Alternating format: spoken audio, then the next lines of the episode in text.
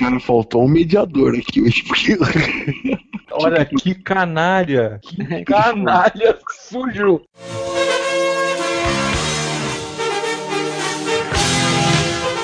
Olá, amigos! Vocês estão ouvindo o podcast Whatever! Gritem, Whatever!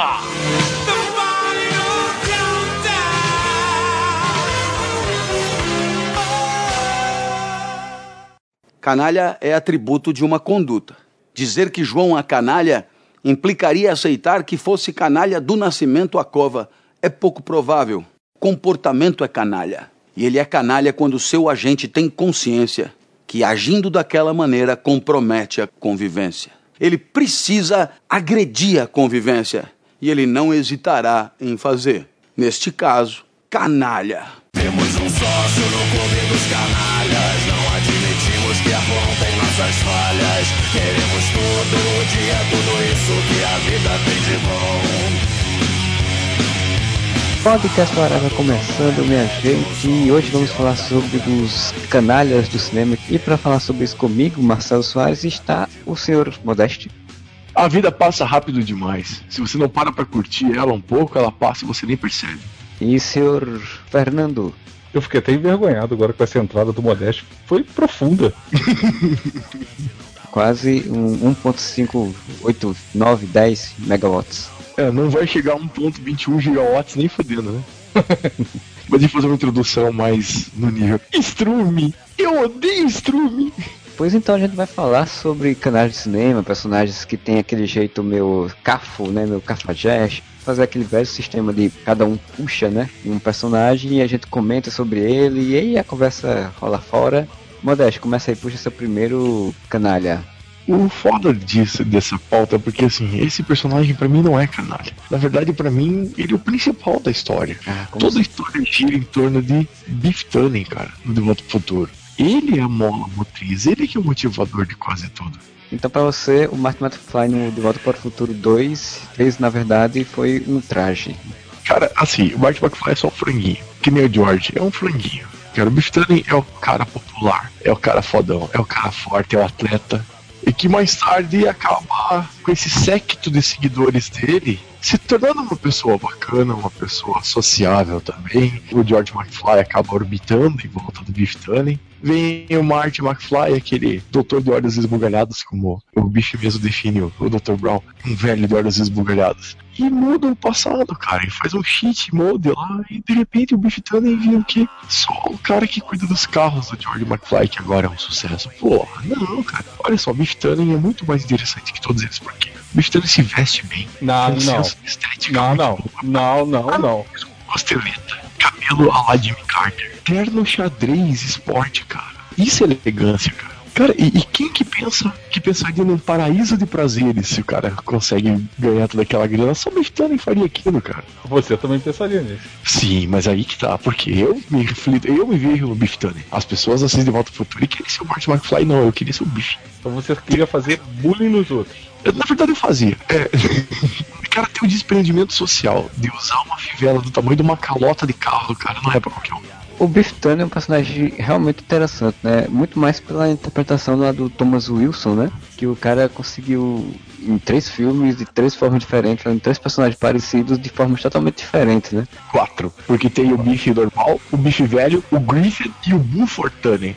E ele é um personagem que vem de uma família desestruturada, né? Família porque, para não falar muito da família dele no filme, nos roteiros é, diz que ele teve uma infância difícil porque foi abandonado pelos pais. Ele teria sido abandonado pelos pais para ser criado pela avó, né? É, então, inclusive ele xinga a avó dele quando ele tá saindo de casa. Ô bife, você tá indo pra onde? Esquece de apagar a luz da, da garagem.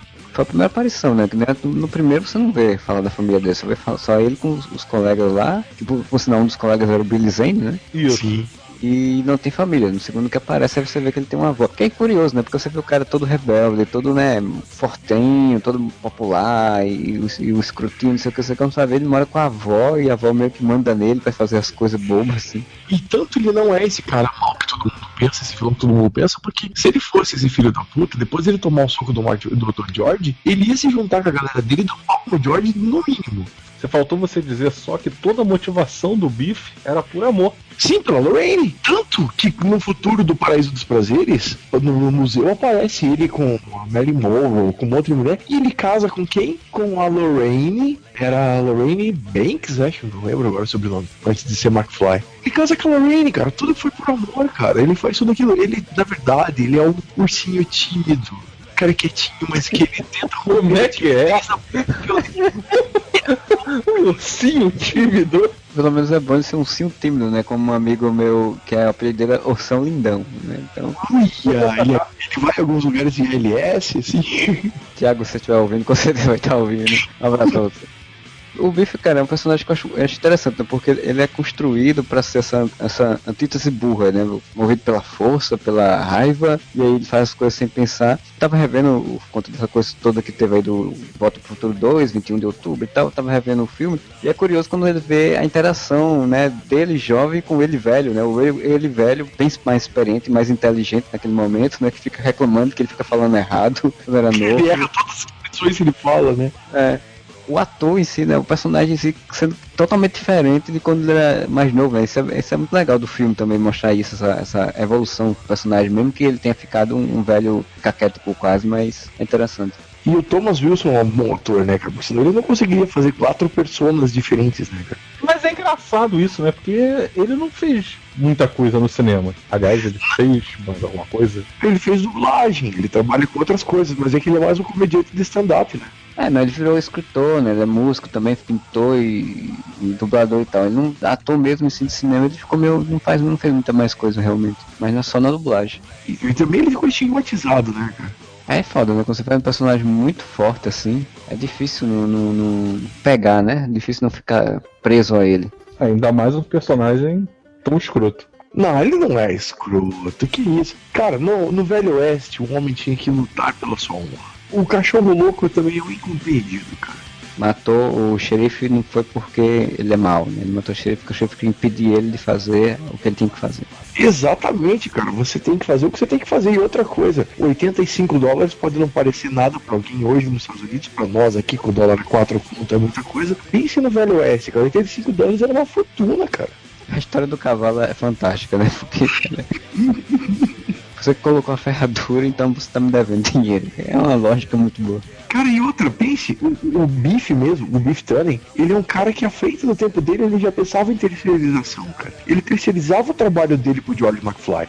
Ainda pedia um tempo, ele dava um tempo maior porque ele acordava tarde, cara. Terceirização, cara, sabe? Tem que pensar à frente. O Biff Tannen é um empresário visionário. O mundo estaria melhor com mais Biff Tannen. Ó, o Donald Trump tá aí, cara. Ó, o Biff Tannen chegando na presidência. E eu não tô feliz com isso.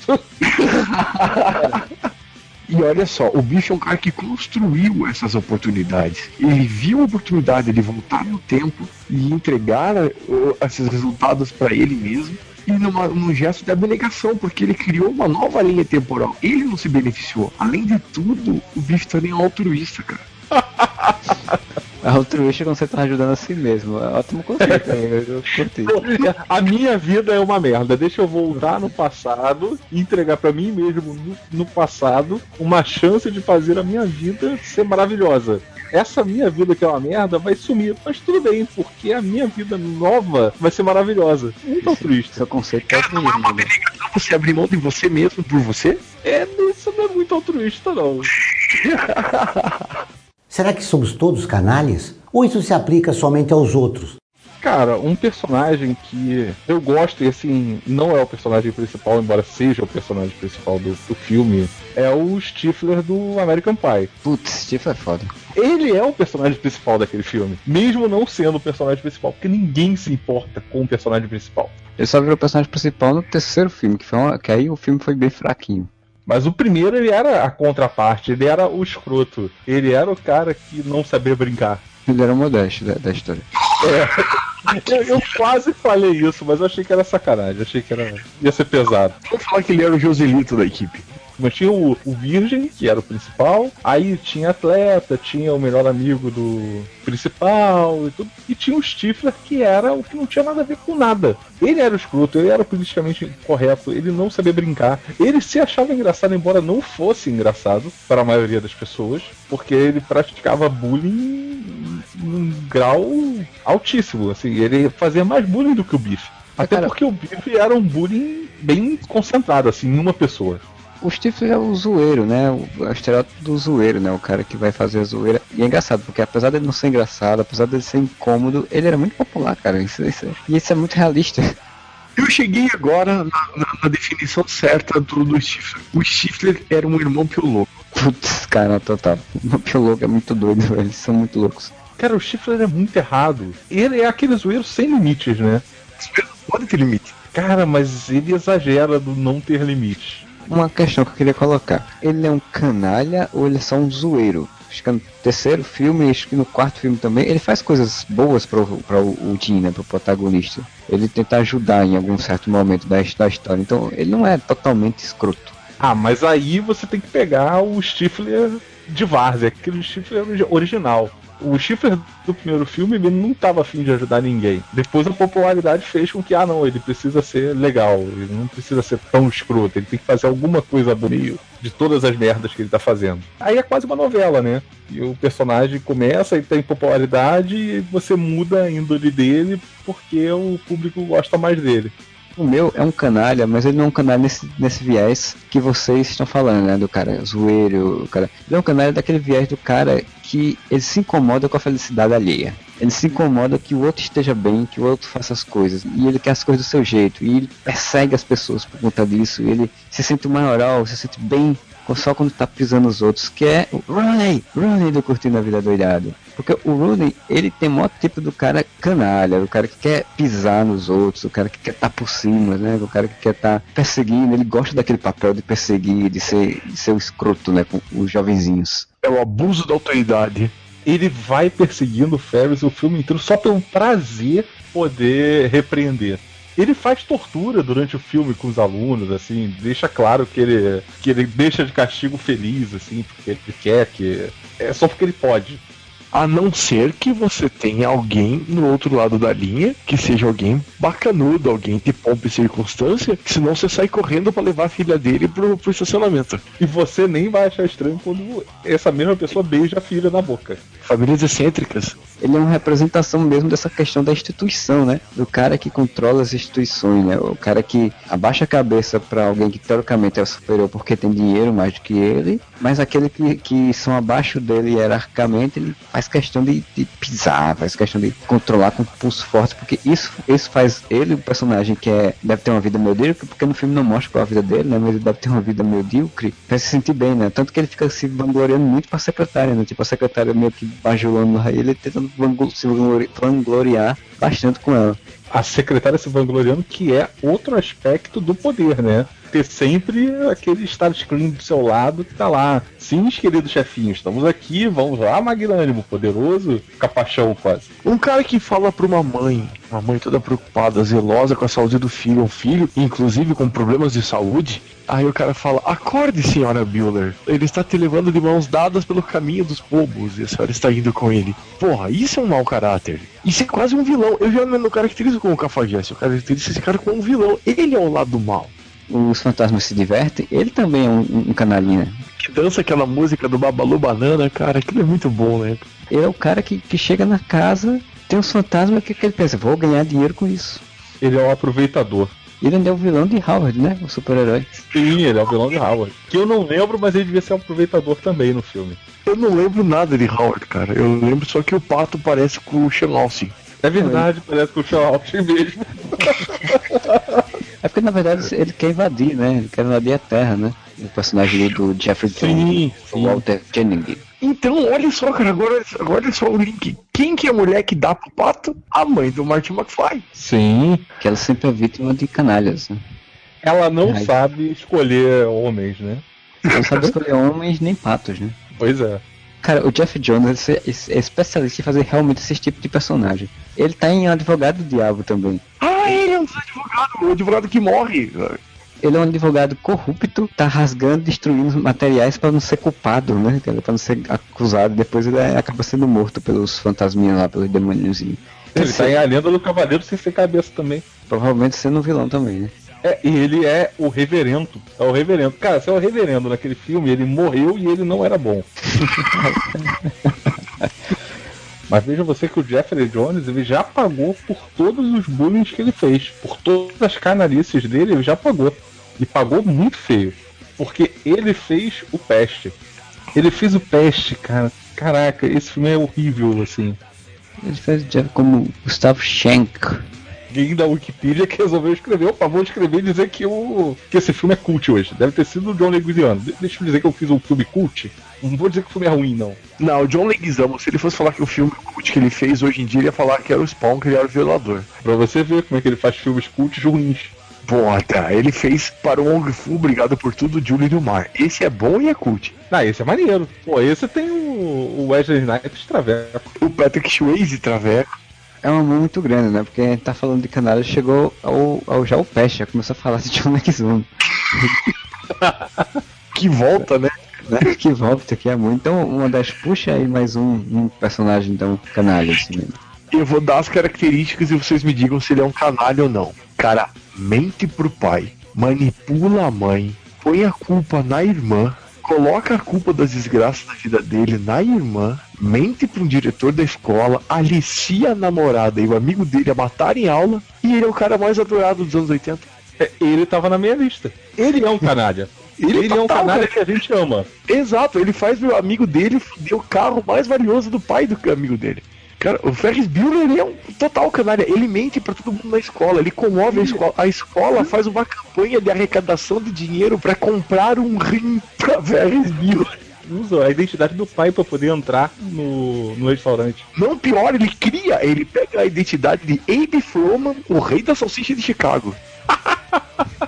Ele é corrupto porque ele molha a mão do, do, do Ticano e do Negão lá pra cuidar bem do carro do pai do amigo. Não dá muito certo. Ele não quer nada com a vida. E reclama que a irmã ganhou um carro e ele ganhou o computador. Porra, cara. Aí você vê, né, como é o negócio. Ele é o típico playboy, né? Só que, tipo, é um playboy que aprendeu a mexer no computador. Desenha mulher pelada no Corel, cara. No, no Paintbrush. Assim como seria curioso você ter, por exemplo, uma série sobre vida do Rooney, né? Porque, tipo, porque o Rooney é daquele jeito e a vida de merda que ele deve ter. é, Devia ser muito engraçado pra ver o que aconteceu com aquele dinheiro do Save Ferris, né, cara? Porque eles foram arrecadando tanto dinheiro. E aí, foi feito no final das contas? né? Ele ganhou um novo rim. É. Não, comprar o rim já é errado, né, cara? Comprar o rim é muito errado. Porra! Mas Ferris é o, é o- o canalha adorado, né?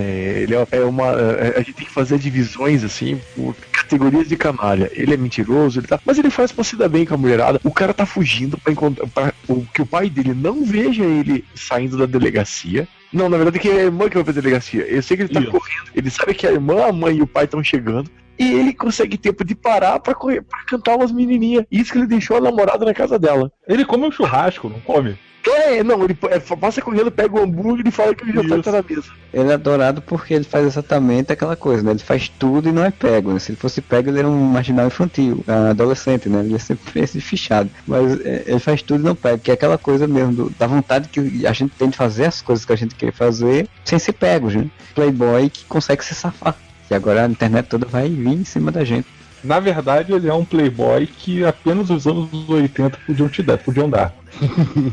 Assim, hoje em dia seria impossível. Olha, eu fico pensando se. se eu, já, eu sei que eu vou estar queimando a pauta um pouquinho, mas só adiantando. Um cara que entra pra uma academia de polícia pra se dar bem com a mulherada, e se dar bem em troco.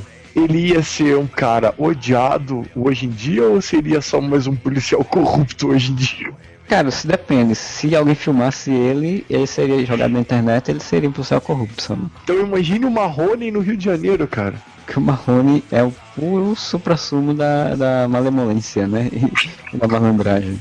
Você imagina o Marrone encontrando com o Capitão Fábio, cara. Cada cachorro que leva sua caceta. Mas em Tropa de Elite, quem era realmente um canalha, sa- safado, é o, é o cara que fazia que se você quer rir, tem que me fazer rir. Aquele ali é que é um canalha. Também, mas o Fábio é lazarento, velho. O Fábio tentou ajudar, né? Tentou ajudar o Matias ainda, tentou fazer alguma coisa. Ele, ele era mais malandro de se aproveitar das situações para conseguir as coisas do que um canalha de fato ah, não, vou. A não ser no segundo, no segundo já tá mais canalha mesmo. No primeiro ele é mais um escorregadio, né? Um cara que tá tentando se salvar né, da, da situação. O outro carinha aqui no segundo já é um já controla as coisas e tudo, já tá mais pá. O bicho é um canalha escroto mesmo. O que que é o, o, o canalha do que é o vilão? Esse que está falando, aquele do arrego, do quem quiser rir tem que fazer rir. No primeiro de Elite eu concordo com você, mas no segundo ele já é vilão, vilão mesmo, velho. De tacar fogo, de mandar matar, de ser o dono do, do, do da é, milícia. No primeiro, ele é só uma parte é, sem poder da instituição, né? Então ele é só um canalha, só um cara que se aproveita dos outros, quer tirar vantagem dos outros e tal. Mas no segundo ele já é realmente o vilão, é o cara que é o, o antítese mesmo da coisa, que é mata, tira, faz por onde, já é outra, outra pegada mesmo. E o Fábio, ele é tão de boas que o Fábio, ele só tá ali. Você pode ver, ele, ele dá um poder pro cara. O cara é coronel da polícia. O que que ele tem? Ele pega a puta e anda de barco. Toma um esquisinho. Cara, ah, vamos dizer que você está defendendo os policiais corruptos que estão escrisinho com puta no barco. E vão falar que eu sou bolsonarista, que tem que matar bandido, olha. Pois é. Você já falou que se identifica com bife. Ai, aí, tá, tá ficando ruim a situação pra você. É porque vocês vão me ver na rua ainda com a camisa escrito Eu amo a polícia de costeleta e com um cintão na rua, né? Vai ser lindo. Pode até ser, mas assim, em 1970 você devia estar tá super na moda. A partir de 64, nossa! Agora vamos falar que eu apoio a ditadura também.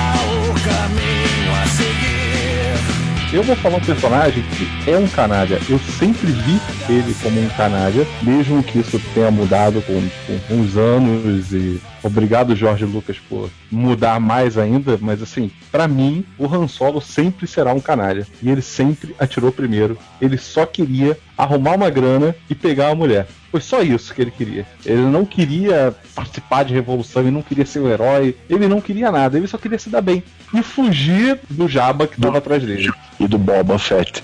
Aí é uma mistura, né? Porque é uma mistura de canalha e de safado, né? Daquele cafajeste, assim. Porque ele teve a, a pachorra, né? A, a, característica marcante de dizer, eu sei. Essa cena foi aqui genial, né, cara? E um canalha, ele é reconhecido porque ele tem amigos canalhas. E o amigo dele é o Lando, que entrega ele. Olha! Filho da puta, né? pois é, canalhas atraem canalhas. Mas ele é um canalha que depois tem a redenção. O Jorge Lucas quis deixar ele menos canalha durante os anos, mas assim. cara. Não, né, pois cara? é, mas para mim, ele é um canalha. E depois, se não fosse a Princesa Leia, ele ia sumir. Olha, tem uma história agora nos quadrinhos, que eu não sei se você sabe, que faz ele mais canalha ainda. E esses quadrinhos estão saindo agora pela Marvel, então é canônico. Virou canônico até a próxima semana. Você sabe quem que aparece nos quadrinhos do Han Solo, né? Não, qual é a filha dele lá? A esposa a, a ex-mulher é. O Han Solo era casado, né? Ele era um casado e simplesmente deixou pra lá. Tava vivendo de boas com seu amigo Chewbacca, seu parceiro de jogatina. Você é o Leo de Chácara, né? Convenhamos, o Chewbacca é o Leo de Chácara. Exatamente. O Chewbacca tem uma revista em quadrinhos, né, cara? Cara, o Chewbacca tem livro. Deve ser massa os diálogos, né? a filosofia, o pensamento livre de Chewbacca. O Chewbacca é um personagem maneiro. Você vê que você não precisa nem falar para ser um personagem legal. Cara, ele não precisa nem falar para ser quase um cliffhanger do trailer novo de Star Wars. E são dois personagens clássicos que não falam e que estão no trailer, que é o Chewbacca e o R2. É. Graças a Deus, o C3PO não apareceu no trailer. O C3PO é maneiro, cara. Depois do Jar Jar, ele ficou muito mais legal. Nivelou por baixo agora até o talo, né? Pô, cara. Aliás, eu falo sempre pro Júlio, porque o Júlio reclamava dos Ewoks, né? E assim, depois do Jar Jar, os Ewoks são o máximo. Não, depois do Jar Jar, os Ewoks são fofinhos e gostosinhos, que nem o, o, que nem o bicho. os bichinhos fofos. E esse daqui é um podcast do Bife, porque o Bife ele aparece com comparativo para todos os canalhas. Tributa Bistani. Será que somos todos canalhas? Ou isso se aplica somente aos outros? O meu personagem canalha, que apesar de ser um herói, né, apesar de ser um personagem que todo mundo gosta, que as pessoas gostam de ver ação, mas as, nas características, ali nos detalhes, ele é de fato um canalha, que é o James Bond, né? Ele é um cara que usa as mulheres ao torto e direito, sem menor problema. É um cara que, ainda mais nas séries clássicas, né, nos, nos filmes antigos, tem alguns filmes até que ele não dá muita atenção aos auxiliares dele, né, principalmente o Kill, né, que faz a tecnologia. Ele meio, ah, você vai mostrar isso? Tudo bem, não sei o que, tipo, ele não tá muito interessado no que o auxiliar faz. Ele não respeita, às vezes, o chefe dele em comando, né? Um cara que fica batendo de frente, fica falando, querendo prometer com a chefe dele no COM. Então, um cara muito problemático, um cara muito complicado de se viver. Não, e ele pega todas as ordens e faz exatamente o contrário. Não, e a única vez que ele não tentou ser canalha, a única vez que ele foi se casar, o filme é uma bosta, o ator é uma merda e a mulher morre. Ele morre de uma forma linda, né? Maravilhosa, assim, fantástica. Ele, com, com, eles metem uns 50 tiros em cima do cara e um tiro acerta ela, assim. E tipo, cara, esse filme é muito ruim. O, o, o cara... assim, eu nunca tinha assistido esse filme. Então um dia tava passando uma maratona de James Bond na TV a cabo. Aí eu, tipo, por coincidência, eu, te, eu não, não, peguei nenhum filme bom, só peguei esse, os filmes ruins. Aí peguei esse filme. E cara, eu dizendo sim, mas e aí? Quando é que a história vai ficar boa? Não, a história agora, ah, agora ele casou, que legal, não sei o que. Ah, eu vou descer Ah, lá vem o cara. Ih, essa mulher vai morrer. Ih, ela vai morrer. O cara atirou. Quer ver? Vai mostrar a câmera que ela tá com um tiro certinho, só um tiro acertou nela e ela morreu. Ela morreu. Ih, ele saiu do carro. E ele vai chorar. Ah, meu Deus, vai atrás do cara. Não, termina o filme.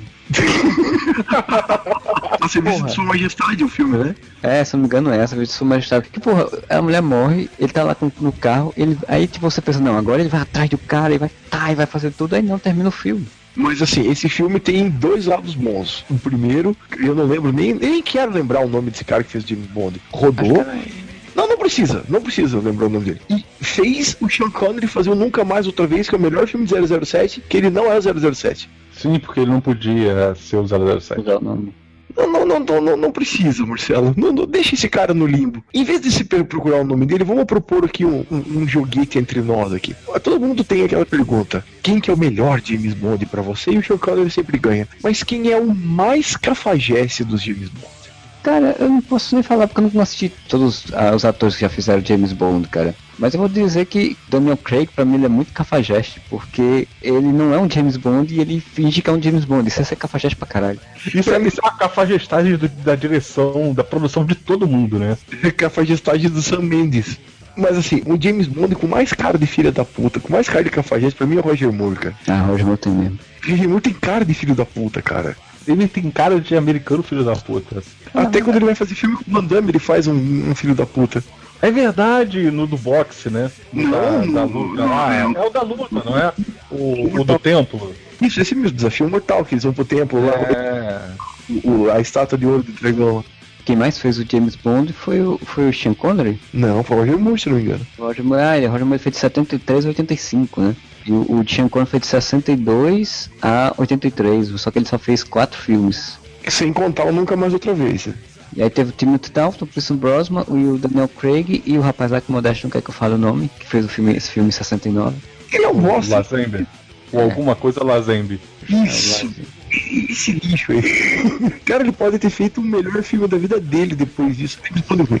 E estão falando agora do Hugh Jackman ser o, o James Bond a partir de agora, depois do Wolverine. Imagine que beleza, cara. Vou, pra melhorar só o Eric- Bana, né? O cabra já tá bem novinho. Não, e o pessoal tinha falado em fazer o Idris Elba, né? Que aí seria interessante, o James Bond negro. Só que eu acho que nem ele mesmo queria fazer, se não me engano. Ou ele cagou depois que não quiseram chamar ele. Cara, pense, a gente tá numa realidade alternativa em que as pessoas vão boicotar Star Wars porque vai ter um personagem negro como protagonista. Você quer mesmo que ver a reação que vai dar na internet o Idris Elba? Eles não vão escolher por conta disso também, até pela toda a história do, do personagem. Mas, porra, eu acharia foda o Idris Elba. Viu o Luther? Não, não vi ainda não. Porra, esse seriado é muito maneiro. É um seriado policial, assim, que ele, ele é bem cafajeste, inclusive. É uma coisa que o Mr. Echo não era, né? Mr. Echo? Do Lost? Oi, não, não é o Idris Elba, não. Tá Ih, tô falando. O Idris Elba, ele fez Pacific Rim, ele era o, o comandante do Pacific Rim, o que faz o melhor discurso de todos os tempos, motivacionais de todos os tempos. Que vamos cancelar o apocalipse. Adoro essa frase. O Idris Elba é um grande ator. E todo mundo tem que ver Luther. Tem no Netflix, é curto, é ótimo. Quero saber quanto o Fernando ganha pra falar do Netflix. Quase todo o episódio ele fala, tem no Netflix. Eu, Pro Silvio Santos dá certo, né? Pois é. A gente tem que começar de alguma maneira. Tadinho, o Cauê Moura tenta todo vídeo dele falando da Netflix pra ver se ganha uma assinatura e não ganha. é, também, né? Os vídeos deles são ótimos, né? Ratinha! Será que somos todos canalhas? Ou isso se aplica somente aos outros? Um canalha, ele é o pior tipo de canalha, porque ele quer se vender como um não canalha. Ele quer se vender como um mestre, mas ele é um grande do filho da puta o tempo inteiro. Que é Obi-Wan Kenobi. Cara, Obi-Wan, ele tem todo aquele lance de ser mestre e tal, mas primeiro, ele tava cagando pro Qui-Gon. Ele não deu nem muita bola cara, quando o Qui-Gon Não, morreu. acabou, morreu e praticamente comemorou. Opa, fui promovido. Exatamente, pronto. Aí tá aí, o, agora eu sou mestre Jedi. Ele vai treinar o moleque. Não dá muita bola pro moleque. Caga pro Anakin. Ele tá fazendo de má vontade. Não, e isso porque o Yoda já tinha alertado que era pra ele tomar cuidado com o moleque. Exatamente. Daí o cara deixa, faz vistas grossas do romance do, do Anakin com a Amidala. O quando o bicho pega, ele fica meio dúbio, fica em cima do muro. eu- quando o- ele tá no Conselho Jedi, mas não aceitam o Anakin no Conselho Jedi. O Anakin vai falar com ele: É, pois é, né? Que coisa, não.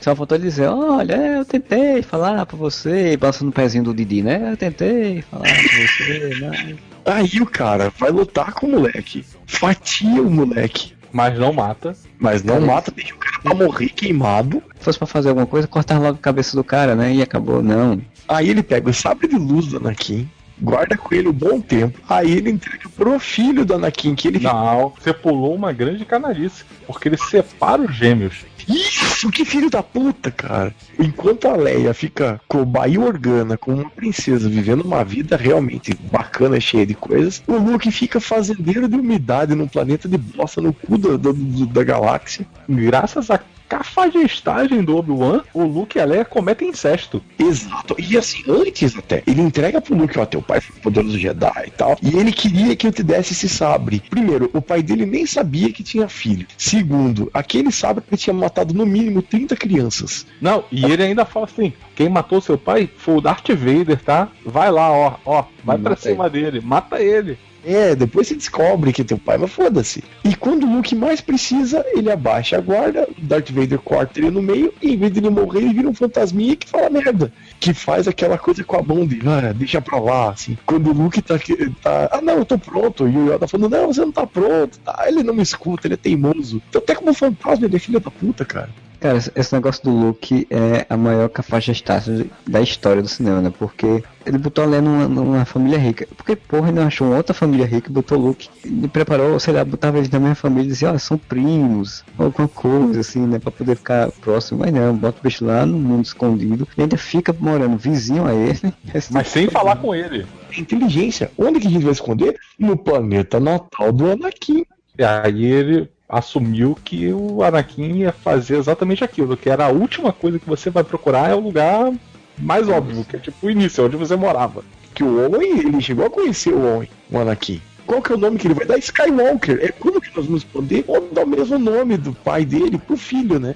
Mas só pro filho, porque a filha não tem direito a ter esse, o sobrenome. Bah, e o Organo tava lá olhando, é, minha filha sempre quis ter uma filha, parecia que tava adotando um cachorro, né? O Império tava muito mais certo do que essa rebelião, só tem canalha dessa rebelião. Ah, lógico, cara. O único mais ou menos certo ali era o Yoda, cara, e ele foi morar lá no outro cu do mundo, né, cara? Não, mas o Yoda, quando ele é encontrado lá no, no Império Contra-Ataca, ele tá velho caduca, né? Tá o velhinho da praça, né? Que fica jogando xadrez lá com. Não, que não escuta que fala com ele, hein? E ainda, ainda vai ser mostrado, né? Porque o Luke não consegue levantar o negócio no, no rio, ele vai. Ah, esses jovens. Ele jovens. dá, ele dá uma, uma- um negócio, dá uma, uma respirada, tipo, ai, que saco. Ah, vai ter que fazer tudo aqui nessa parra. Só me fundo nessa merda aqui. É, não se encontram bons auxiliares.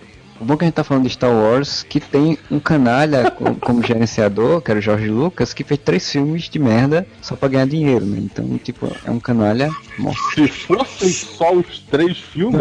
É, é isso que eu ia falar, se fosse só os três, tá tudo certo. Não, ele, ele fez. Olha só, o Jorge Lucas ele fez os três filmes desnecessários e ridículos. Ele tentou destruir os três filmes originais. Abriu franquia pra várias coisas que são ruins. Cara, tem uns desenhos ruins, tem uma, uma série de coisas ruins, assim. Se não fosse tudo isso, já, só uma coisa já bastaria. O especial de Natal do Star Wars.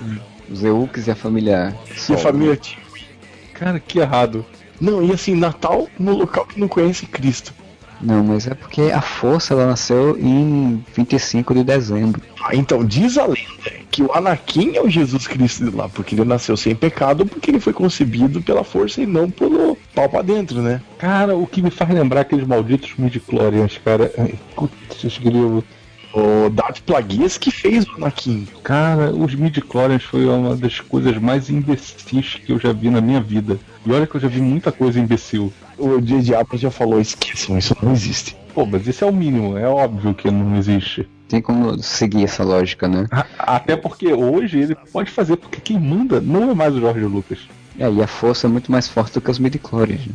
Esse conceito é muito melhor. O Anakin é interessante porque ele exatamente é o conceito do Jesus Cristo que seguiu, né? Que não morreu e seguiu pro lado negro, né? Foi pro, se tornou. A cruz virou Darth Vader, é isso? É, mas é tipo isso.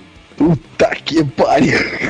Mas como ele era Jesus, no final do sexto filme, ele é o Salvador. Sim, é porque a salvação veio com a morte dele, né? Não era ele que ia trazer a salvação por ele querer. Ele trouxe a salvação da força quando ele se redimiu e morreu. Se sacrifica, olha que bonito.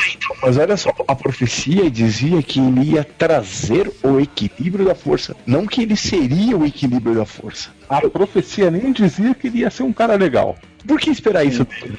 Vamos às regras. Eram dois Siths contra 755 Jedi. Não parece equilibrado. ou os Sith são muito fodas, ou eram um dos piores casos de bullying de perseguição no universo, né? Aí por aí você tira que tudo é um erro de interpretação de texto, né? Exatamente. Quando encontraram o Anakin, ao invés de treinar ele, fala, pô, fudeu, mata esse filho da puta. Matava ele, resolvia tudo. Vocês estão fazendo Olha. Jackass, cara, e a única piada razoavelmente inteligente que eles fizeram, cara. Que o cara que faz o. Aquele que dançava de sunga, que eu esqueci o nome dele, ele se veste de diabo e anda com uma placa, ajuda a livrar da Califórnia de Deus. Aí ele chega pras pessoas, cara, vocês só ouviram o lado da história, você tem que ouvir o meu. Já estamos vendo aqui satanismo, apologia ao diabo, e, e o Fernando defendendo que para as coisas pelo bem coletivo deve se matar uma, uma criança, né? Olha a coisa linda, maravilhosa.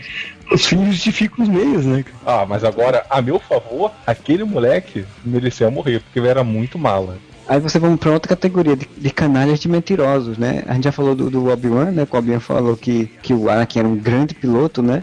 tipo, É mesmo, que grande piloto de merda que ele é, né? Das contas, ele não era grande piloto porcaria nenhuma, ele só correu uma vez. Não, ele correu de pod que ele ganhou. A única corrida de pod que ele terminou, ele só terminou uma. E aí quando ele tá dentro da nave, quem faz tudo é o R2, cara. E olha só, porque naquela corrida o que mais podia acontecer era alguém manipular resultado. Será que ele ganhou mesmo? Puta, Jaba, Grido, só gente boa, né? Pô, o turco lá. Não é Grido, cara. O azulzinho lá, que falava Não. tudo errado. Grido é o do. o que teoricamente não morreu. Não, ati- atirou. O que atirou primeiro, mas que o Jorge Lucas quer dizer que não atirou primeiro. Tá certo, tá certo. E eu ia chamar o cara de Cebuba. Cebuba é o cara que dirige com o pé lá também. É, o Cebuba é o cara que é manipulado pelo, pelo sistema. Tá, É. se achando, tá se achando maneiro. O Ayrton Senna de Tatooine. então, cena de... Mas ele tem a versão ceninha dele também. Provavelmente deve ter, né, cara? Eu só não sei se ele bateu no muro lá e ninguém pagou o muro, né? Pô, tá aí, devia ter uma série chamada Tatooine. A vida em Tatooine. Nossa. Inclusive, Tatooine era, um- era uma cidade, era um planeta bem movimentado pra ser tão esquecido assim, né? A dublê da, da Padme morreu também no filme ou não morreu? Que diferença Olha, faz? olha que a Padme é outra canalha, que ela não se importou com a, com a sua dublê. Mandou ela de morte. É, o Império tava atrás, de, atrás da princesa, né? Então, tipo, Olha só, a Padme, além de tudo, é pedófila, porque ela já era uma adulta quando a Anakin era uma criança. Alguém que colocava uma dublê dela na linha de frente pra morrer. Kira Knightman, a, a, a dublê dela que saiu de lá foi fazer Piratas do Caribe, cara. Pô, que destino. Olha, olha só, a maior prova de que a Padme era uma canalha é que ela é a mesma atriz nos filmes, enquanto o Anakin muda. Olha como é que isso daí não comprova que é pedofilia. Papa Anjo, filho da puta, cara. Ela, depois disso, ela foi pegar quem? O Thor. O Thor que é pai do Capitão Kirk. Que é um outro canal, esse Kirk. Que é um outro filho da puta que a gente não falou até agora, cara. A rainha Amidala, ela era tão filha da puta, mas tão filha da puta, que ela escolheu o capitão, que era o chefe de segurança dela, falou assim, pô, preciso botar alguém. Aí escolheu um cara que se chamava Panaca. Cara, isso é muito bullying. E é um bullying com a força inteira, imagina. É o Capitão Panaca e tem vários soldados que obedecem ao Capitão Panaca. E se você parar pra pensar, ela faz um acordo de paz com os Gungan, mas ninguém vê mais os Gungan. Exatamente, os Gungans sumiram. O único Gungan que ainda aparece é o Jar Jar, que tá lá no meio do, do Senado. Por quê? Porque ele foi corrupto.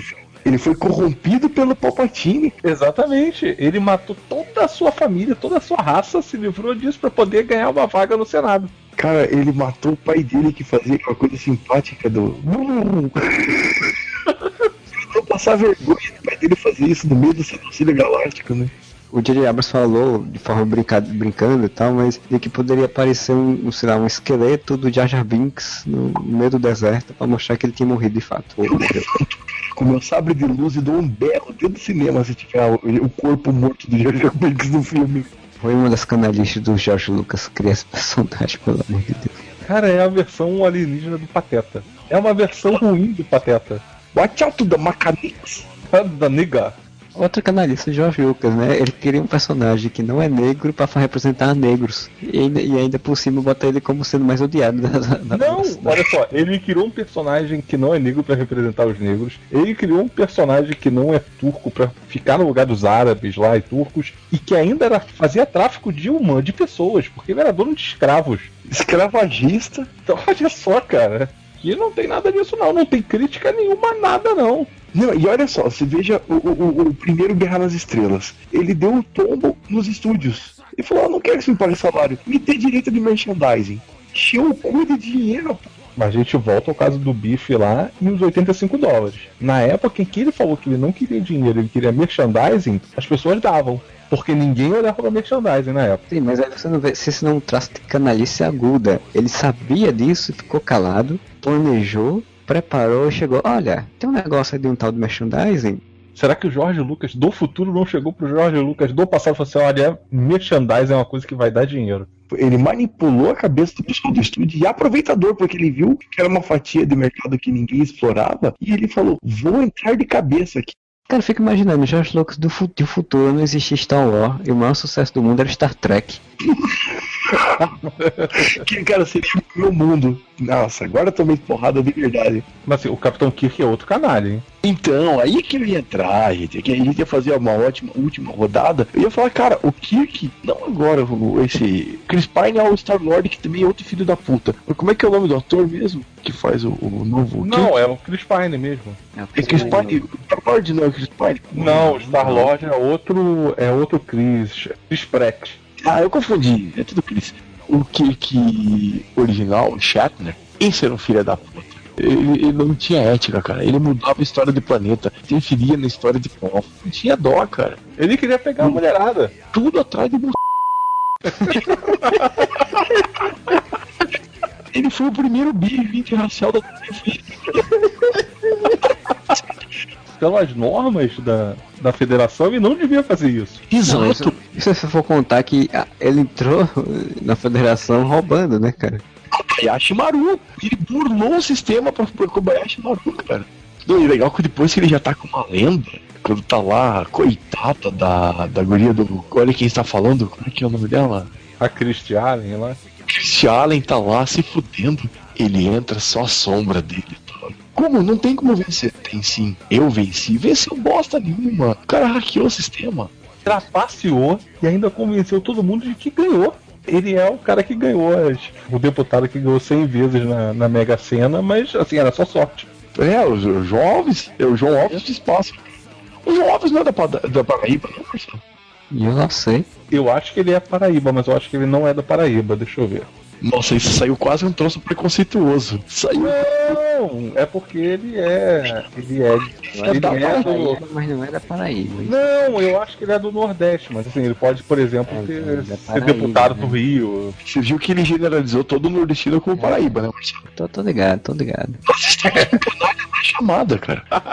Mas você vê, ele nasceu em Maceió e morreu em Salvador. É, não tem nada a ver com a Paraíba. Comprovado preconceito. Depois dele dizer que, que podia matar pessoas pelo bem maior, agora está falando que todo o Nordeste é Paraíba. Vejam só, ouvintes do podcast Whatever. Quem é o filho da mãe aqui? Todo mundo fala que o Modeste, o cara que queria ser o bully. Agora eu tô mostrando pra vocês como o Biff Tannen era um fofo, o cara em que eu me espelho. Um ursinho fofinho. ursinho fofinho. E olhe o pensamento do Fernando. Agora vocês veem quem que é o fofo e quem que é o mau caráter. Fica a dica. Ah, modesto fofinho, ursão. Será que somos todos canalhas? Ou isso se aplica somente aos outros? O grande lance que eu acho com relação a, a ser canalha, que eu falei que eu fico chocado assim vendo filmes, principalmente filmes dos anos final da década de 70, início de 80. Cara, década de 70 tem, tem bastante disso. Cara, eu vi o quão errado eram todos os personagens policiais do Clint Eastwood, cara. Cara, eles são extremamente machistas. E é machista num, num grau assim que eu não lembrava. Eu tava revendo filmes que eu já tinha visto, assim, e eu olhei e falei, cara, mas como? O Clint Eastwood fala com as mulheres se dando tapa na cara assim, pá, vagabunda! Cara, ele é um mocinho, cara, que canalha! Porra, mas o Steve McQueen era assim no Bullet, o Jimmy Hackman no, naquele Operação França, Cara, é muita canalice, cara. A década de 70 é cheia de canalhas. Charlton Heston do Omega Man. Porra, eu vi o Omega Man outro dia. Cara, o Omega Man é muito errado, assim, ele. É, não é Cara. canalha, ele é canastrão aí, viu, amigo? Porque é muito tosco aquele filme. Tem que ter uma menção honrosa, honrosa no Omega Man, porque a mulher que ele pega lá, a negra, cara, eu vi dublado, né? Que tava passando no, no Cinemax. Cara, a dublagem da época é muito engraçado. Qual é? O que, que você tá fazendo? Qual é? Você tá apontando essa arma, tá fazendo isso daí? Você não pode chegar aqui com o pessoal da comunidade, praticamente assim, cara. É muito engraçado. Se esconde no lugarzinho lá, que que aquilo ali é muito mal feito, cara. Lugar. Qualquer pessoa invadir aquele lugar, cara. Sim, Qualquer pessoa só sobrou um, teoricamente, né? os monstros, né? Eles não são vampiros. Eu sei lá o que, que eles são. São albinos, cara. Eles são albinos e chegam num ponto assim, no início ainda do filme, em que eles, pô, teoricamente eles não conseguiam invadir porque tinha aquelas lâmpadas em cima e tal. Cara, eles jogam um coquetel molotov e começa a pegar fogo lá na casa do Charlton Heston. Aí o Charlton vai lá, apaga o incêndio. Cara, eles não tentam de novo.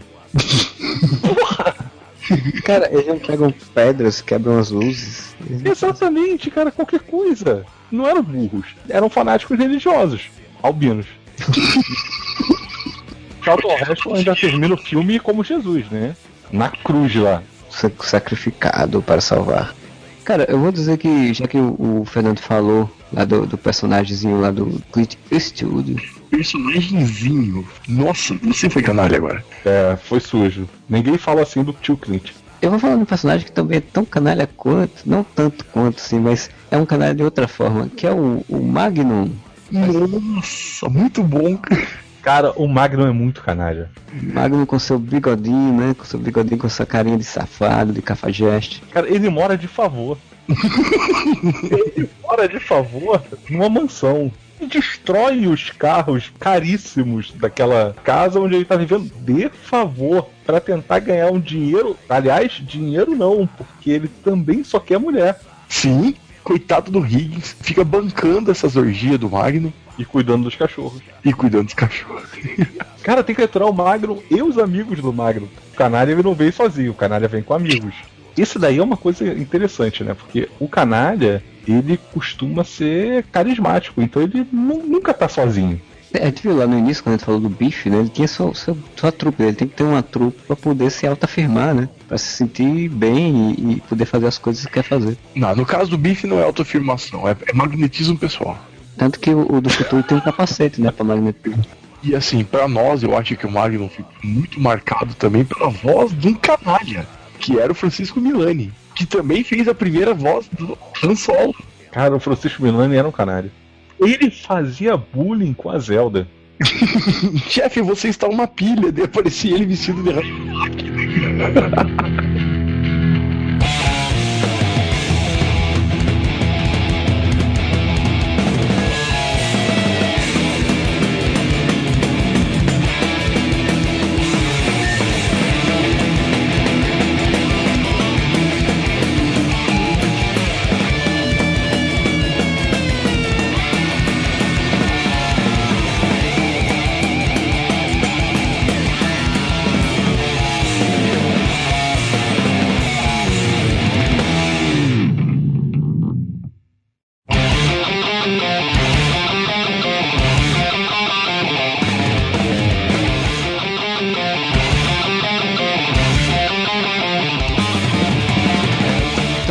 para as menções honrosas e considerações finais e pedir desculpa se alguém quiser pedir, né? menção honrosa foi por um grande cafajeste, um grande canalha, partiu há pouquíssimo tempo, o senhor Luiz Carlos Miele. Um grande brinde a esse homem que não é apenas o cara que trouxe coquetel pra TV aberta, mas o cara que produziu Elis Regina, que produziu Roberto Carlos, que produziu Tim Maia, frequentou todas as zonas possíveis e imagináveis do Rio de Janeiro com todas as pessoas. Luiz Carlos Miele, um grande abraço onde você estiver. Saúde. Não, saúde não, porque ele morreu. É, com... o canal totalmente adorável que é o senhor Axel Foley, que usa da sua canalice para se infiltrar no meio das gangues de Chicago e de Beverly Hills. Ele usa sua canalice para se infiltrar no meio das gangues, ou ele usa sua canalice para se infiltrar no meio dos policiais. Sim. Ai, cara, e colocar banana no cano de escape dos carros. Cara, mas também, assim, é, é, muito errado, né? Porque o Tagas tudo bem, mas o outro, cara, ele tem uma cara de banana. cara, ele é muito, ele é muito bizarro. E ele só fazia aquele papel, né? O Jude Rainwald lá. Ele só fazia aquele papel do otário policial otário, geralmente. Né? Ou então quando ele troca de corpo com o filho, daí ele vê que o filho era muito mais legal que ele. Sei se você lembra que tem um filme desses de troca de corpo, que ele troca de corpo com o filho. Ah, eu lembro que teve uma época que saiu um monte desses filmes. Então ele também faz, ele descobre que o filho dele é massa pra caramba. E nem é difícil, já falei, ele tem uma cara de otário. E a minha última menção honrosa, que merece um brinde, é o grande Cafajeste, o grande canalha, o maior de todos. O cara que pegou toda a bizarrice da canalice dos anos 70 e trouxe para os anos 2010 a época do politicamente correto. E ele conseguiu ser amado dessa forma. Senhor Charles Harper, Charles Harper, um brinde a você. Acabou brigando, saiu do show e entrou o canalha do, do Ashton Kutcher pra gente aturar. Pra fuder com o resto do seriado que tinha sobrado, né? Então, Fernando, fala suas considerações finais aí, seu canalhas de menções rodas. Já que a gente tá falando também em canalhas da vida real, Paulo César Pereira é um grande canalha da vida real, né? Cara que foi expulso de uma suruba por mau comportamento. Com certeza participou de surubas com Miele. Ah, fácil. Fácil, certeza, sim. Certeza, certeza. Paulo Silvino, Miele e Pereio, cara. Imagine a cena. Não, não dá, não dá. É muito. Cara, o Pereira é muito errado. E assim, e ele trouxe, cara, ele trouxe o Inspetor Faustão e o Malandro. Aliás, ele participou do Inspetor Faustão e o Malandro. Nossa, cara, ele participou do Espelho de Carne. Ele é a narração. Cara, mas Espelho de Carne, você já viu Espelho de Carne? É uma bosta, que filme. Eu vi, eu vi na época que. Eu vi quando eu era criança, quando eu era mais novo. quando eu era criança, o Daniel Filho comendo o Denis Carvalho, você viu quando era criança. Cara, porque assim, essa daí foi aquela época em que passava filme, esses filmes nacionais de madrugada, e Ah, era não, o não, momento que você. É, era o momento que você conseguia ver alguma putaria, porque a putaria ela era mais escassa, assim, era difícil de você conseguir ver. Sete gatinhos, tinha o Bebelô, cara, o maior dos cafajestes do Nelson Rodrigues, que era o Antônio Fagundes. Paga o táxi, tá duro. Se for também amenizar, porque meu lado ficou meio ruim assim nesse podcast. Eu dei uma- algumas considerações polêmicas. Eu tenho que trabalhar agora para elevar minha moral. Tentar ser um cara legal. Então, ó, vou fazer uma menção honrosa indo pro lado da animação. Porque tem alguns canalhas na animação, ó. Você tem, por exemplo, o Eric Cartman. O Eric Cartman é um canalha. Total, porra. E ele é um canalha com o quê? Quantos anos de idade? Oito anos de idade? Aquele episódio que ele vai preso e leva as coisas dentro do cu pra cadeia. ele bota a culpa nos outros amigos, ele prejudica, ele é o responsável por metade das mortes do Kane. Ele é filho do capiroto, né? Porque eu, até hoje tem um episódio do South Park que eu assisti que até hoje me marca como o pior vingança do mundo. Foi quando ele matou os pais do garoto, fez uma, uma, o almoço dos pais do garoto e deu para o garoto comer. Cara, é, não quero parecer meio pesado, mas isso aconteceu há pouco tempo e foi no Estado Islâmico. Tá falando de animação que tem com crianças como personagens. É, por mais que a gente saiba o personagem, mas cara, quando eu vi esse episódio, eu parei assim de caralho, doido, que mente doidinha. Cara, acabei de ver que eu não melhorei minha, a minha situação citando o Eric Cartman.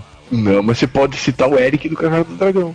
O Eric do Caverna do Dragão, ele é um idiota, assim, mas ele é um, é um canalha, ele tenta fazer. Mas assim, tem um personagem que é um canalha que é o Siriguejo. O Siriguejo é um canalha. Ele explora o Bob Esponja. Ele só quer saber de ganhar dinheiro.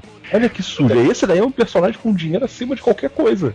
E o pica-pau. Não vamos esquecer nunca o pica-pau. O cara que Pô, faz pica-pau.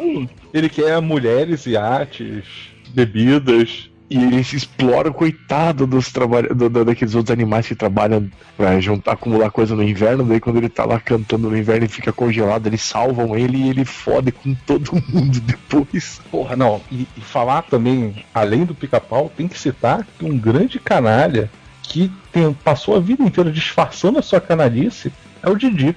O Didi era muito canalha. Ele sempre foi um canalha e ele ficava com aquela pose de eu sou legal. Não, ele é o pobrezinho, veio do Nordeste lá, veio do Ceará, ele tava lá todo. Não, e, cara, e ele sempre dava os golpes. Bicho bom, bicho bom. O Didi era um espertalhão mesmo, assim, porque ele usava desse, dessa imagem de vítima, né? Só que ele não era vítima coisa nenhuma, assim, ele era esse espertalhão que passava os golpes nos outros. Só que tem um cara que deu uma. ensinou o Didi a ser esse canalha de tão melhor que ele era, que é o João Grilo, né, cara? O amarelo mais amarelo que eu já vi. E só pra encerrar, eu vou fazer um- uma, uma menção honrosa, porque além dele ser um canalha, que não estou querendo valorizar aqui, porque eu não, não valorizo muito as canalices provavelmente dele, mas ele, ele tem um filme que tem o título de canalha, que é Nós, os Canalhas do Jess Valadão. Que é outro canalha. E que tava nas outras surubas junto com o Pereira. Ele é o típico estereótipo do canalha, né? Do cara rude, estúpido, grosseiro, cafajeste, e machão, né? E eu tô citando ele por conta desse título, porque o, o nome do filme é esse, Nós, os Canalhas. Tipo, é assumir de fato ser um canalha e acabou. Nós, os canalhas, tem no YouTube. Eu não vou ver o filme do Gesso Valadão, cara. Só porque é filme nacional. né? Não, não é por isso. Pois então, pessoal, espero que vocês tenham curtido a conversa. E semana que vem a gente- tá de volta. Deixe seu comentário lá postagem para quem tá ouvindo o feed, lá no Facebook. Estamos lá como o Areva, tem no Twitter, que é arroba Areva também. Tem, e agora temos o e-mail contato areva.com com um ar só. E semana que vem a gente tá de volta com mais um podcast e Areva pra vocês. Nós estamos todos bêbados, bêbados de cair. E todos que não estiverem bêbados, daqui.